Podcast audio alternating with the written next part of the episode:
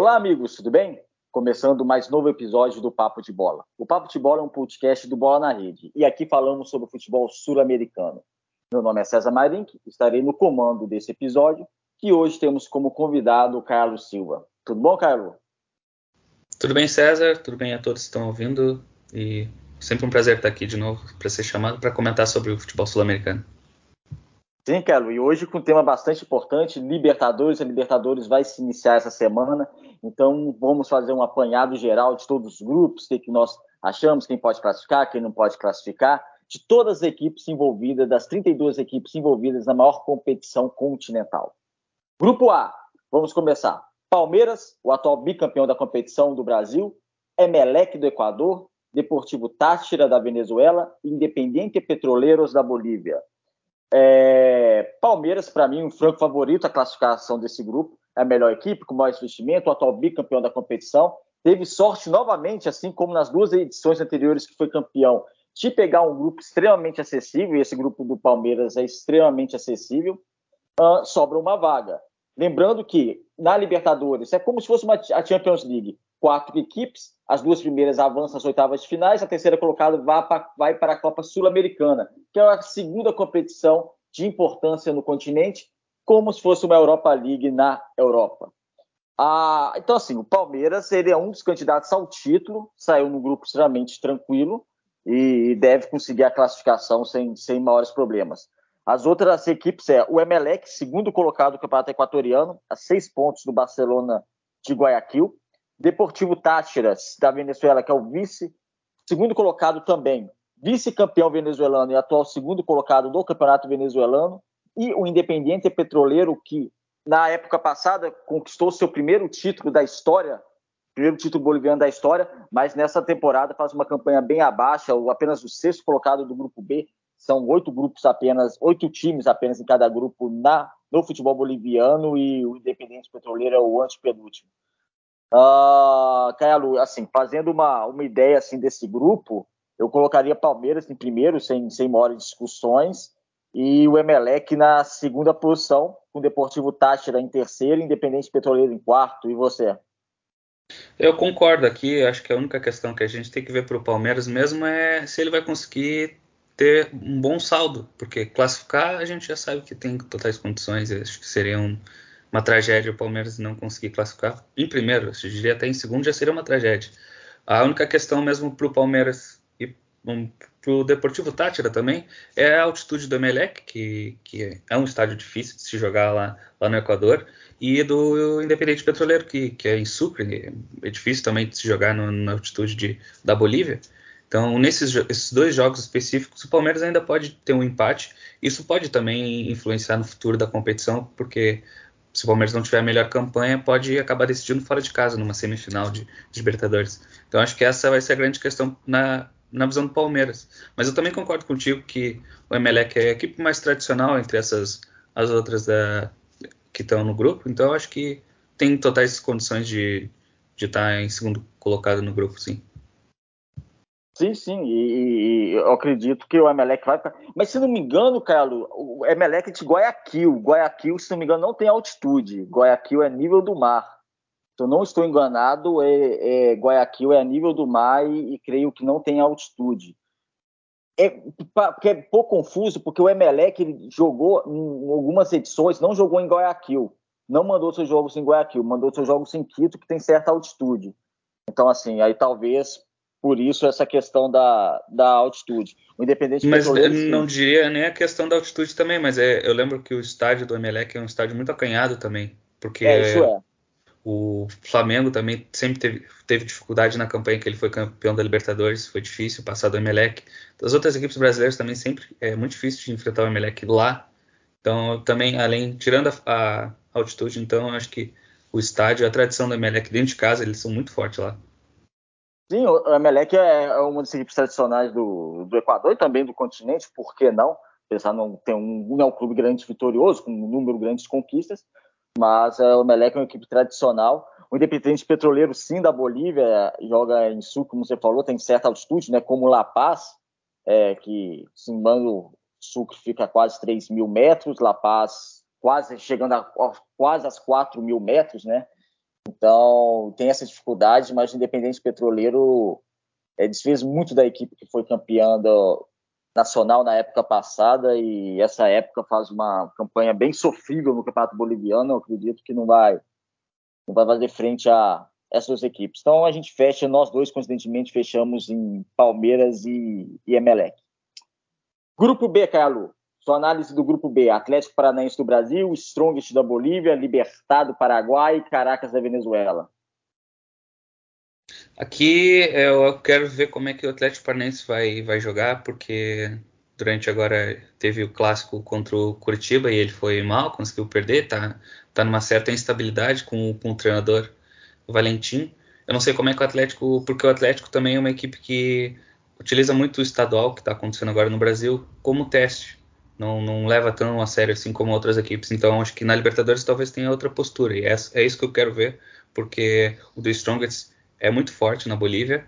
É, sim, é, é, uma equipe boliviana, não tem tanta tradição, mas por jogar em La Paz tem essa questão da altitude e eles sabem muito bem aproveitar isso. Então eles sempre tiram pontos das equipes que, que jogam lá na Bolívia.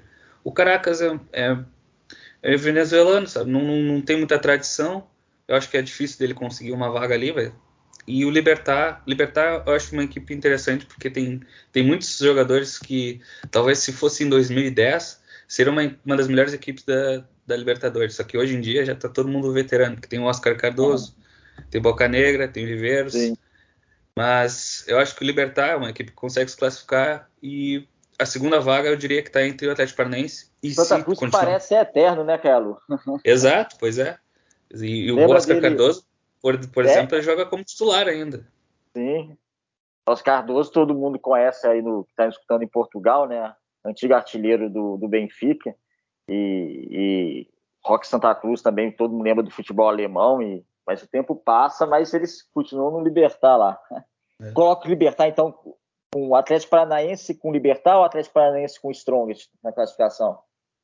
Não, eu diria que eu boto Libertar e aí a outra vaga eu tô em dúvida se vai ser Atlético Paranaense ou The Strongest. Eu botaria Atlético Paranaense, que é mais, mais seguro, mas eu não, não tenho tanta confiança assim ah, com, esse, com esse padrão do Atlético Paranaense.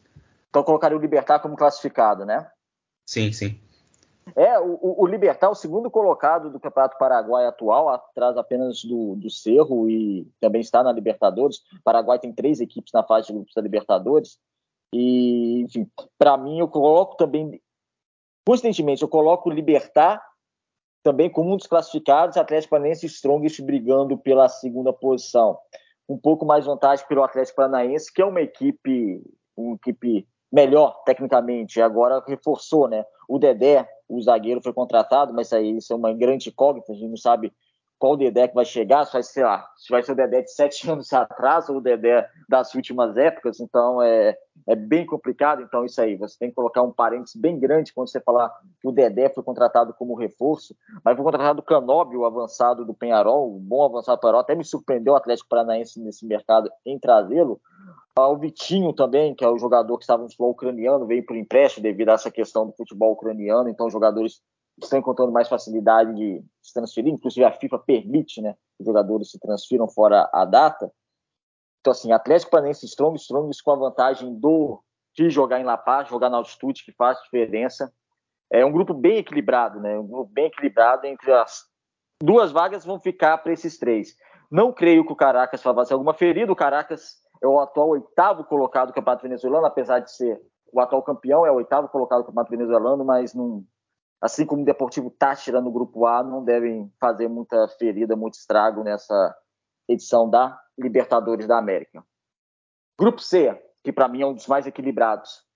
Vélez Sarsfield da Argentina, Estudiantes da Argentina, Red Bull Bragantino do Brasil e Nacional do Uruguai. É, Nacional do Uruguai que vem com uma crise técnica grande. O Nacional do Uruguai, um dos times mais tradicionais do continente, é o 11 colocado apenas do Campeonato Uruguaio. O Vélez também está numa situação muito complicada. O Vélez é o último colocado do grupo B do Campeonato Argentino, da Liga Profissional Argentina. O Campeonato Argentino é, são 28 equipes, divididas cada um em dois grupos, 14 clubes em cada grupo, e o Vélez é o último colocado do grupo B, faz uma campanha tenebrosa, inclusive tem um atacante, Lucas Prato, ex-Genoa, ex-Atlético Mineiro, ex-Universidade Católica, ex-São Paulo, é, e deu declarações semana passada que a situação tem que mudar, porque a situação está muito difícil.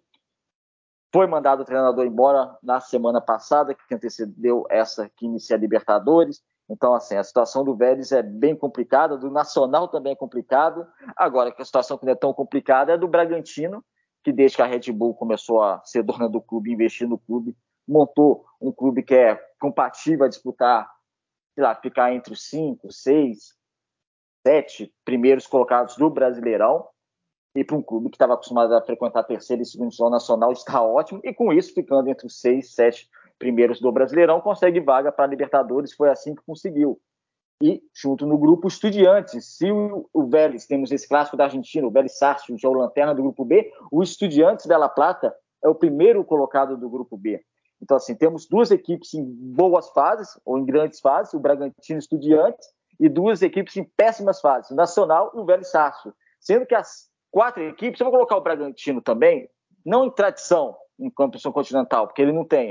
tem o clube que tem menos tradição em competições continentais nesse grupo, com certeza é o Bragantino. Mas pelo patamar técnico que a equipe conseguiu atualmente, então assim, coloca as quatro um grupo bastante equilibrado, mas que, se você for analisar a fundo, vai ver hoje algumas diferenças entre os clubes que podem ser primordiais numa classificação. Então, colocaria Red Bull, Bragantino e Estudiantes como classificado.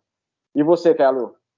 Concordo plenamente, porque o Red Bull, é, além de ser um padrão diferente no futebol brasileiro, porque é uma equipe que basicamente contrata jogadores de, de baixa idade tem contratado, tem um técnico ainda jovem, é uma equipe que serve meio que para revelar jogadores para outras franquias da Red Bull no mundo, né? É, é, diferente dos outros padrões brasileiros que contratam alguns jogadores melhores, tem um perfil de contratação diferente. Isso é interessante porque consegue manter um nível técnico interessante e competitivo até. Conseguiu fazer um grande jogo contra o Palmeiras na semifinal do Campeonato Paulista agora. E foi até elogiado pelo Abel Ferreira, por exemplo. E enquanto o Estudiantes ele está numa boa fase mesmo, que já passou já por duas equipes chilenas, ele veio numa outra fase da Libertadores, na pré-Libertadores, conseguiu passar pelo Audax italiano, pelo Everton também. Então já vem embalado. Enquanto o Nacional perdeu o clássico contra o Penharol, já é, não, não vem conseguindo repetir bons, bons desempenhos. E o Vélez na, na mesma história. A gente vai falar dele também, mas também não está grande coisa. Ou seja, perdeu o clássico, ok, ainda perdeu para o clássico com um rival que está embaixo, né? Pois é, foi um clássico ainda nivelado por baixo, exatamente, ainda bem que tu falou. Porque nenhuma das duas equipes estão muito bem. Então eu tenho que concordar contigo, que o Red Bull tem crescido, quase bateu na trave nesse, no último ano, né? Porque foi vice-campeão da Sul-Americana, quase já conseguiu um título internacional. É, então acho que está indo bem no Red Bull e o Estudiantes já está embalado, acho que vai ser interessante. Grupo D: Atlético Mineiro do Brasil, Tolima da Colômbia, América Mineiro do Brasil, Independente Del Valle do Equador. O que achar desse grupo, Carlos? Esse pra gente, para nós brasileiros, é interessante pra, pra, pelo América e pelo Atlético, né? Vai ser um, um clássico muito interessante se ver na Libertadores. Primeira vez do, do, América na Libertadores. Conseguiu heroicamente passar pelas fases de, da pré-Libertadores. E o que a gente já vinha falando, falando né? Que o América apostou no, na experiência de Wellington Paulista, do, do Jailson, do goleiro. Tem dado certo, porque eles decidiram na, nas fases anteriores. E agora a gente vai ver como é que o América vai se sair. É interessante porque o Independente Del Valle acho que vai ser o grande adversário do América nessa disputa de um possível segundo lugar, porque o, Atlético tá, é um dos grandes favoritos a ser campeão. Então, a disputa do Atlético é outra. É lá para frente, lá com o River Plate, com o Flamengo. Por agora é, Atlético Mineiro que vai passar, acho que o América e o, e o Independente Del Valle estão na disputa. Sim, é, é, é, um grupo interessante. Que começar pela história do América, né? O América que eliminou o Guarani o Barcelona do Equador nas cobranças de pênaltis e, e os dois jogos mandando fora de, de Belo Horizonte. Então, é, o América teve uma história já heróica na sua primeira participação na história da Libertadores, sendo que para o Guarani, na segunda fase pré, o América chegou a perder no Independência em Belo Horizonte para o Guarani estava perdendo de 2 a 0 com 15 minutos de jogo em Assunção e conseguiu ainda virar para 3 a 2 para levar para os pênaltis. Contra o Barcelona de Guayaquil, com uma equipe ainda melhor que o Guarani do Paraguai, o América teve um pênalti contra no último lance do jogo em Belo Horizonte, mas o avançado do Barcelona perdeu a, a penalidade. No jogo de volta também outro empate. e nos pênaltis o América avançou com a estrela do América sendo o goleiro Jailson, 40 anos, experiente Jailson ex-Palmeiras, que até tinha acertado com o Cruzeiro no início da época, mas ressentiu e foi para a América, e o América está na Libertadores da América, e ele é o guarda-redes. Nesse grupo, eu creio que há um até um franco favoritismo para o Atlético Mineiro, desculpem, colocar, ficar com a primeira posição. Agora a segunda posição é muito complicada muito complicada, que temos o Tolima fazendo grande campanha no Campeonato Colombiano, é o terceiro colocado. O América, por ser um clássico, por jogar em Belo Horizonte, está empolgado por, por, por participar da, pela primeira vez de uma competição como essa, que é a Libertadores. E o Independente Del Valle, que na última época foi pela primeira vez campeão equatoriano, não faz um campeonato equatoriano muito bom, apesar que só temos sete, oito rodadas é, do atual campeonato nacional mas apenas o sétimo colocado, a equipe treinada pelo Renato Paiva, pelo português Renato Paiva, né?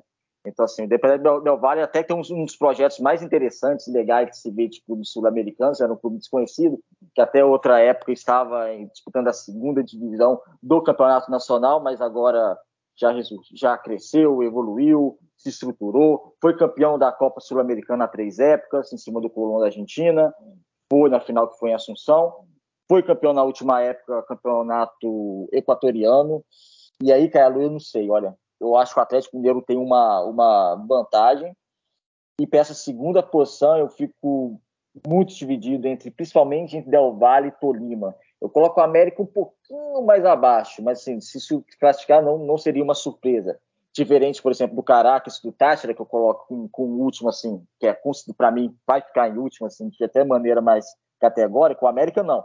A América vai tirar pontos dessa equipe, a América vai somar pontos, mas eu não sei se ainda está no mesmo nível Del Valle e Tolima, ainda mais pela experiência dessas equipes em competições sul-americanas. Enfim, eu vou de Galo e, e Tolima, para não ficar em cima do muro.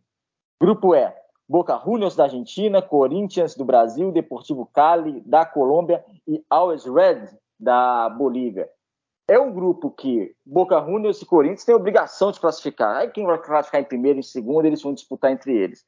Mas Boca Juniors e Corinthians têm toda a obrigação de conseguir essa classificação. O Corinthians investiu muito, contratou muitos jogadores. Até reconheço, às vezes de maneira aleatória, vi um bom jogador assim, é, desempregado, sem clube e tal, então mais acessível para contratação, ia lá e contratou. Ou contratou tipo o Paulinho, que já tem um, um, uma história no clube, foi lá e repatriou o jogador, enfim foi um pouco meio aleatório, unidade de mercado, mas um pouco meio aleatório. Só que o Corinthians e Boca é disparado as duas melhores equipes do desse grupo. O Boca Juniors é o atual segundo colocado do grupo B, do primeiro colocado, inclusive nós falamos dele, que é o Estudiantes. É, Deportivo Cali, treinado pelo treinador venezuelano Dudamel, o ex-guarda-redes da seleção venezuelana, ele foi campeão colombiano na última época, mas agora é apenas o 18º colocado do Campeonato Nacional. O Deportivo Cali perdeu algumas peças importantes. É uma equipe que não se estruturou para essa época, que está na Libertadores da América.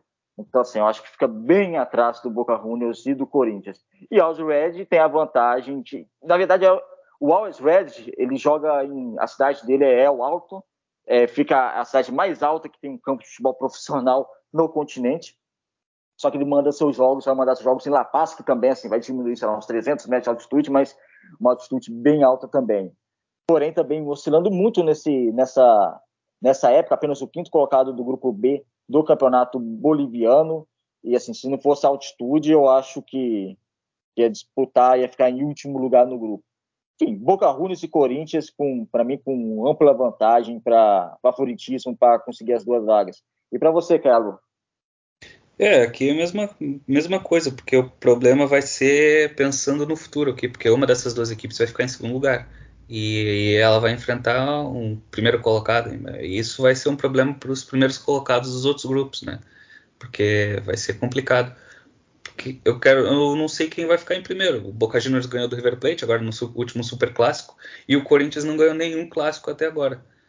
Então, tá uma pressão, uma certa pressão para o treinador Vitor Pereira, porque tem bons esforços, como tu falou, tem o Paulinho, tem o Roger Guedes, agora acabou de chegar por empréstimo, empréstimo o Maicon do Shakhtar Donetsk. Então, o Corinthians tem um bom, um bom elenco, um plantel, no, se a gente for ver no papel, claro. Outra coisa é a execução.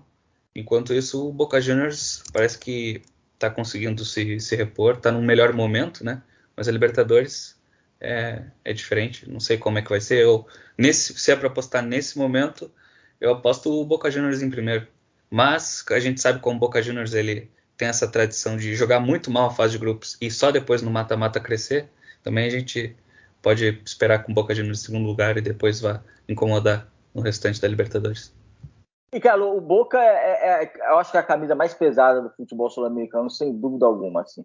Criou-se até no imaginário, até do futebol sul-americano, e falando dos brasileiros, uma equipe, assim, lógico, um clube super campeão continental, super campeão nacional, uma equipe que joga no La Bombonera, que também é um grande símbolo de estádios do futebol sul-americano, então é verdadeiramente um caldeirão, e sente a pressão, o vestiário do, da equipe adversária é bem embaixo da arquibancada que fica a, a claque do, do Boca, então assim, é realmente um é fantástico, realmente é um clima fantástico e desafiador para quem desafia o Boca Juniors lá.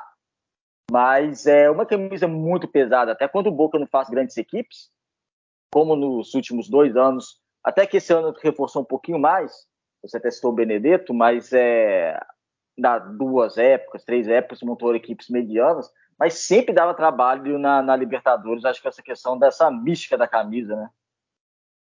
Claro, exatamente. É, como tu bem falou, acho que o Boca Juniors é a representação perfeita do que é o futebol sul-americano, que, que é um, uma equipe de Libertadores, que a gente tem no nosso imaginário que é o estádio cheio, a torcida apoiando sempre, aquele o estilo de jogo argentino de conseguir jogar de maneira até parece provocando, é, fora de casa, catimbeira. O Boca Juniors consegue juntar tudo isso num, numa equipe só. Então acho que é sempre complicado enfrentar o Boca Juniors e para o Corinthians vai ter um sabor diferente, claro, para o torcedor do Corinthians, que foi a equipe que conseguiu, foi a equipe que perdeu para eles na, na final da Libertadores, então vai ser um reencontro de certa forma. Sim. Grupo F: River Plate da Argentina, Fortaleza do Brasil, Colo-Colo do Chile e Aliança Lima do Peru. O que esperar desse grupo F, Carlos? Esse grupo eu acho muitíssimo complicado. Claro, acho que é, é, a mesma situação do grupo do Atlético Mineiro. O River Plate é o favorito, é, não tem o que fazer. Se reforçou muito bem com Quinteiros, uh, coisa que é o Barcos e ainda o Julian Álvares, que vai ficar, até, a gente sabe, até o meio da, da época, ainda talvez consiga prolongar esse contrato, mas por enquanto até o meio da, da, do ano, o Julian Álvares, que é o grande destaque do, do, River Plate na última temporada, vai ficar, e a renovação do Galhardo. Então, River Plate acho que só, só melhorou o, o seu plantel, teve poucas perdas, enquanto o Colo-Colo vem num, num bom momento, é, depois da quase, quase rebaixamento, há dois anos atrás, é, reformulou para um novo técnico e conseguiu manter esse plantel e ficou vice-campeão. Perdeu nas, nas, rodadas finais por, por Universidade Católica. E o Alianza Lima também é uma equipe muito forte no Peru, tradicional. Eu acho que o Fortaleza é a primeira participação dele também na Libertadores, primeira competição. Vai ser difícil. E eu estou para apostar, acho que o Colo-Colo está mais bem preparado para pegar essa segunda vaga. E o Fortaleza, acho que se tudo correr bem, pode conseguir uma vaga para a Sul-Americana, ficando na terceira posição. É, o River, para mim, é a equipe que mais, do futebol sul-americano, que mais cresceu em termos de reforço, qualidade técnica dessa época. Vale ressaltar também que é lógico, o Flamengo, por exemplo, o Atlético Mineiro, são equipes extremamente técnicas de qualidade, não precisariam contratar tanto, se reforçar tanto para aumentar ainda mais seu nível porque também aqui no futebol sul-americano, por mais que tenha alguns clubes que tenham condições de investir mais dinheiro que outros, é óbvio, acontece como no futebol brasileiro e muito, somente nos últimos anos, nos últimos anos com Flamengo, Atlético Mineiro e Palmeiras, mas também tudo tem, tem o seu limite. O River Plate estava num, num patamar abaixo e esse ano, pelos reforços até que você disse, do Bar inteiro, os homens de frente, por mais que perca o Julian Álvares, que vai ser sim uma perda significativa, mas é, o River se reforçou muito bem, muito bem. E a equipe que eu acho que mais cresceu tecnicamente no nosso futebol, e isso aí causa medo e atenção dos nossos clubes brasileiros, porque o River mais forte é sempre mais complicado. O River, que é o atual quinto colocado do Grupo A na Liga Profissional Argentina, classificou com quatro, os quatro primeiros, creio que o River vai sim conseguir sua classificação. O segundo colocado desse grupo que eu colocaria é o Colo-Colo do Chile. O Colo-Colo do Chile é atual líder do campeonato chileno e há duas épocas quase caiu, quase foi rebaixado à segunda divisão, algo que nunca aconteceu em sua história.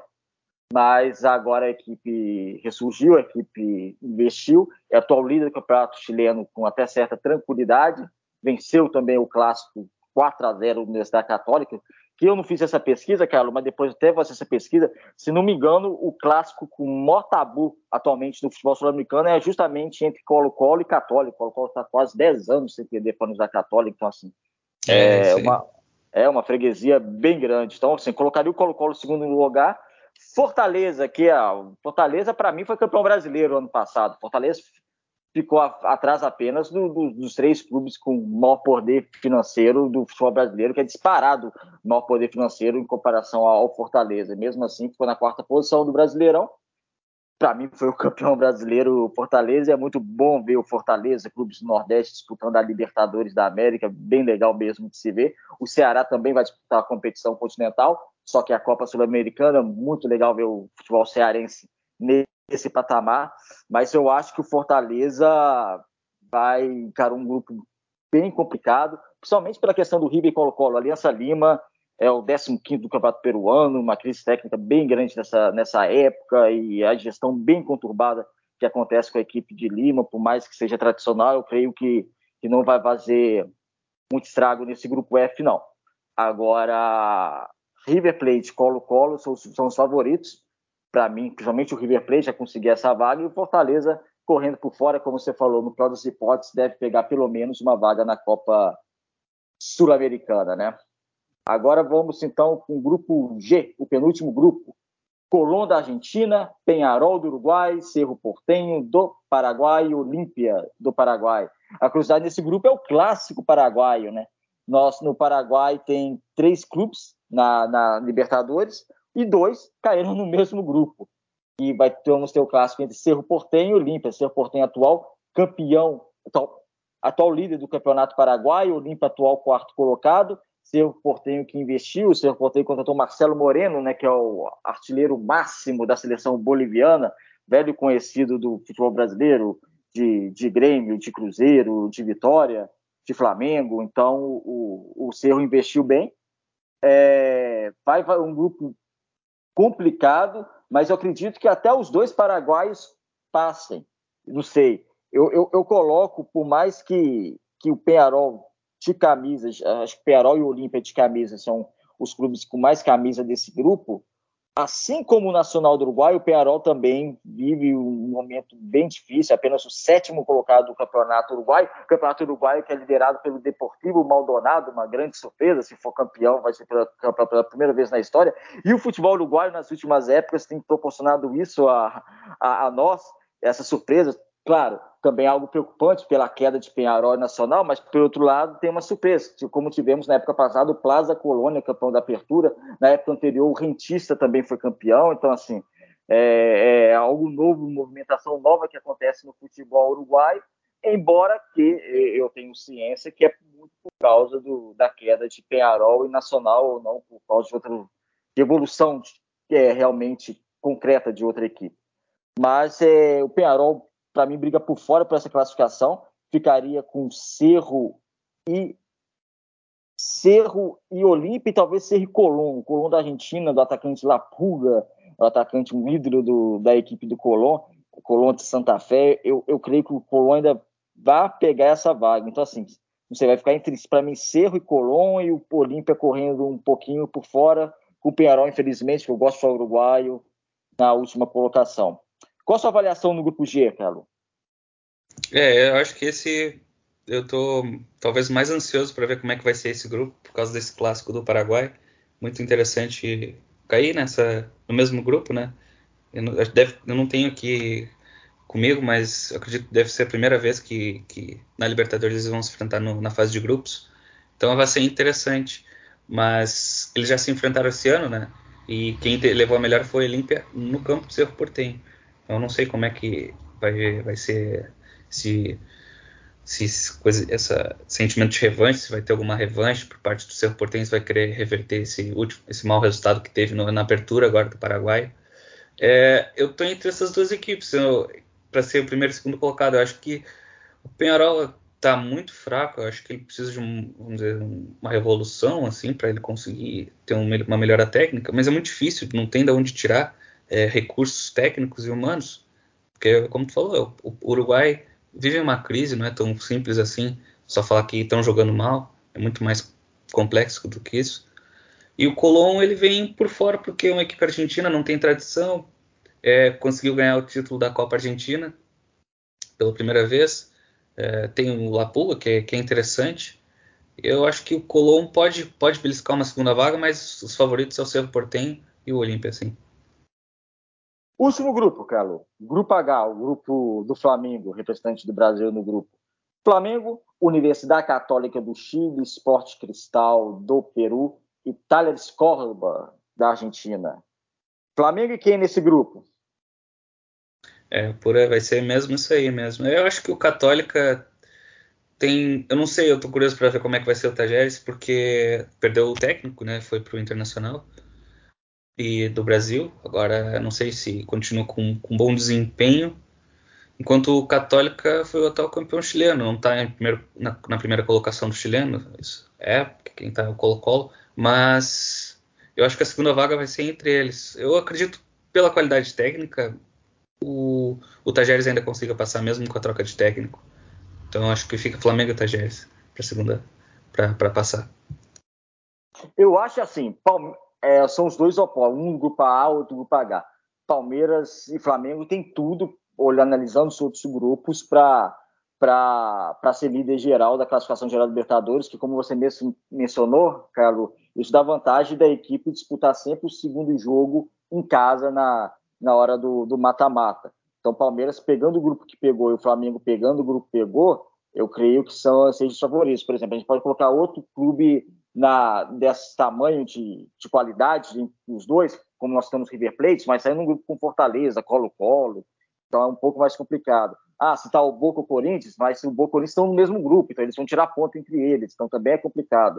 O Atlético Mineiro poderia ser, mas o Atlético Mineiro, além de ter pegado o América no clássico, vai jogar contra o Tolima e Del Valle, que vive em bons momentos. Então, creio que Palmeiras e, e, e Flamengo tem tudo para disparar. Esse grupo do Flamengo, entrando nessa questão do Flamengo, eu acho que se bobear, ele faz 18 pontos tranquilo ainda nesse grupo. É um grupo que nenhuma das seis equipes estão inspirando muita confiança. Você mesmo citou a questão do Talheres, perdeu o treinador e parece que perdeu o futebol também, porque vem muito mal, penúltimo colocado do grupo A da, da Liga Argentina. O Esporte Cristal também não, não vem numa evolução no campeonato peruano. O, a Católica também tomou de quatro Colo-Colo no Clássico e também vem mal no campeonato chileno, ou seja, é um grupo. E o Flamengo vem mal também no Sol Brasileiro, né? só para deixar claro.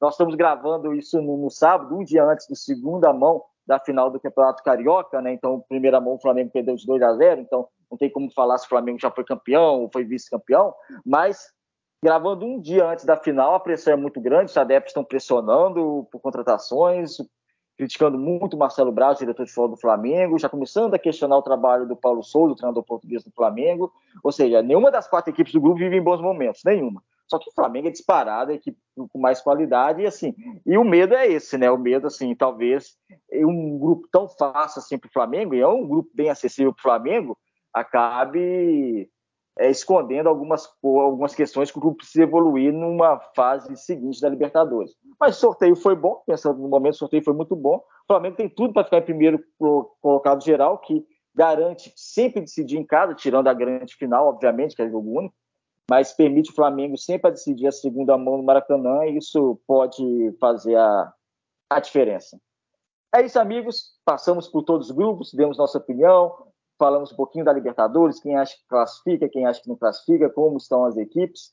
Foi um prazer estar com vocês. Muito obrigado, Caio por ter participado de mais um episódio. Obrigado, César. Obrigado a todos que ouviram até o final. E é sempre bom estar aqui discutindo. E se vocês gostaram, compartilhem, divulguem com os amigos. O Papo Futebol é um novo projeto do Bola na Rede, que, como vocês sabem, falam sobre futebol sul-americano. Até a semana que vem, fiquem todos bem, fiquem todos com Deus.